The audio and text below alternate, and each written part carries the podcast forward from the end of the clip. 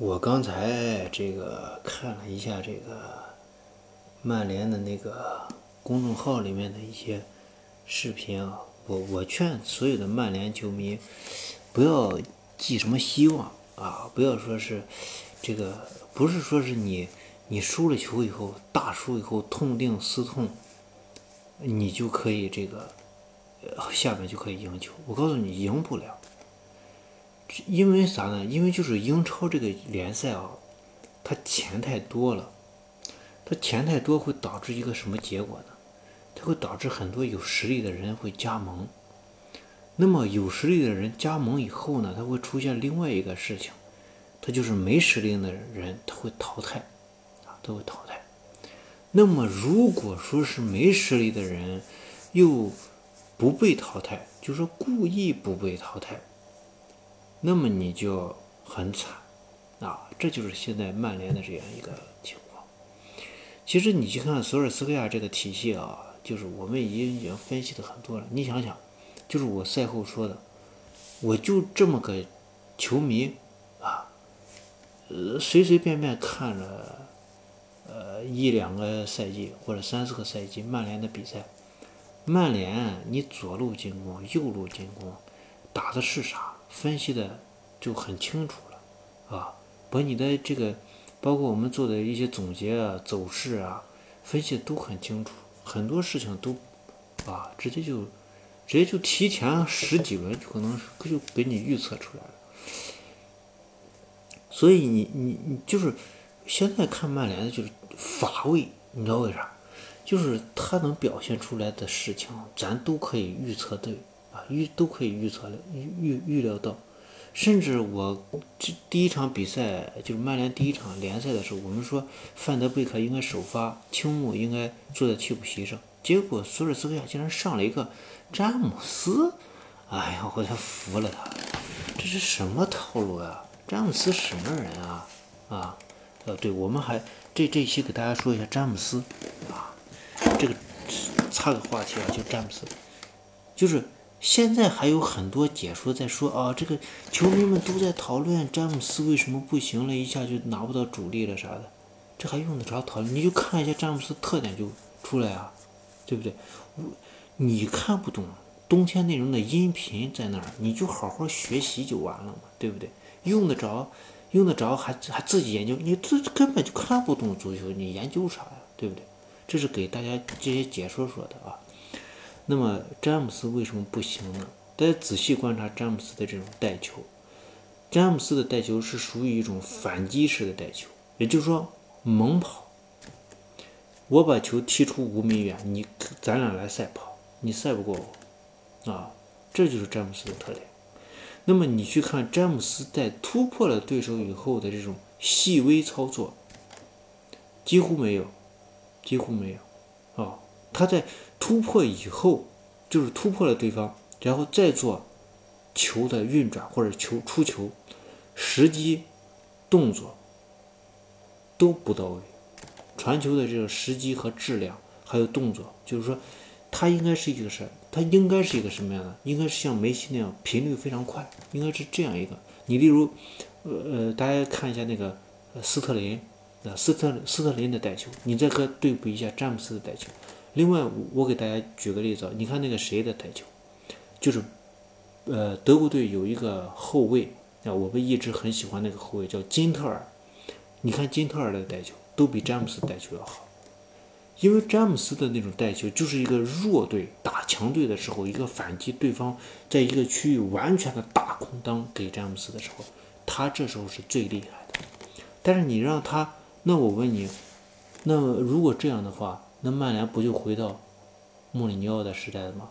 对吧？区域区域加盯人，然后反手反击，就是这个时代。那如果是这个时代的话，那我有拉什福德，为什么要用詹姆斯呢？对不对？所以詹姆斯是在这种阵地进攻的时候，詹姆斯几乎没有用处啊，几乎没有用处。你可以把它当成一个啥？就是佩莱格里尼时代的那个纳瓦斯。就说我在边路一反一突破以后，啪，直接长直接传中，我不管传的准不准，我传的他妈足够多，啊，詹姆斯是一个这样的人，所以这个詹姆斯踢不上球，这是很正常。因为现在这个呃索尔斯克亚他的体系是一个阵地进攻，所以詹姆斯完全没有用武之地。有时候你他个子又有点矮啊。但第二个呢，就是啥？就是就是曼联的这个现在的这个体系呢，它不是说是球员不行，他是教练不行，就是说你这个球。球队这个运转过程中，大脑不行，大脑不行怎么补呢？就是体能来补。所以曼联在索尔斯亚带队时间长了以后，他必然会出现大量的伤病。那么你在英超联赛里面，你需要的是啥？你需要是长时间百分之九十的输出才可以。你要是把人送到医院里去，那你这球队肯定没有稳定性。啊，今年铁定是没有裁判帮忙了，所以进前四也危险，啊，就是一个这样的情况。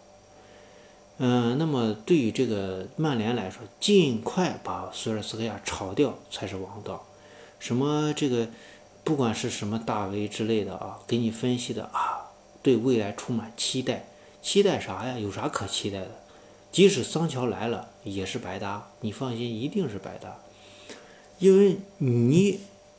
这个一个球队的大脑，才是这个球队走得更远的一个非常重要的重要基础性的这个东西。你上上上球场不带脑子去踢球，那就是一个弱旅踢你也是轻松轻松击败你。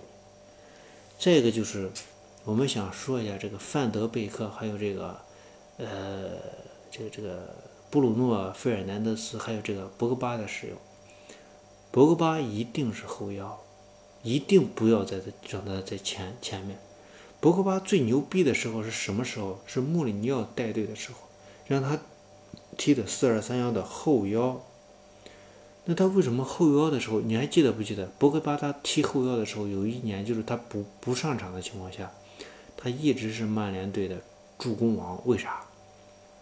就是博格巴的踢后腰的时候，博格巴向前的那一刻。那一下是非常厉害的。如果博格巴存在在前场，那么他就不厉害。这就是我们看到的什么？就是你在训练篮球的时候，篮球有一个空位出来的时候，不是让你立刻去占有这个空位，而是让空位。你把空位让出来，这才是威胁。如果你把空位提前占有了，对方防守一到位，那你就不会出现威胁。这就是和适合博格巴的这个，就说。这个空当放在那里，博格巴适时前插，这就是威胁。所以博格巴和范迪、范德贝克还有这个费尔南德斯，他们是需要及时的轮转的啊。这种轮转更多的时候是博格巴在后，而范德贝克和呃布鲁诺·费尔南德斯在前，或者说是一种飘忽状态啊，是一个这样的这个存在，不存在。不存在说之间有什么冲突啊，不存在这样的冲突，不也不存在这个向这个向前的。当然，现在这个索尔斯克亚对这个博格巴的使用是有一些调整，但是我认为啊，我认为调整，呃，就是限制了博格巴的发挥啊。当然，博格巴自己也不一定知道他如何会发挥的更好。我希望博格巴还是多吃药啊，多吃药。多吃药才能让自己保持冷静，啊，才能有更好的发挥。现在博格巴其实是特别想发挥的好，但是他发挥不好，因为他毕竟是罗超教练带着他，啊，这个就是大家对曼联不要有太大的期望，期望越高失望越多，啊，就这样。但是对利物浦一定要高有高的期望，啊，一定要有高的期望。这个就是我们对这个。呃，这个曼联未来的这个走势的这个情况的一个分析啊，我们是冬天内容，记住了，一定是冬天内容，冬天内容才会能分析的，因为其他的这个媒体，不是我们黑你们，你们真的看不懂，自己也知道是吧？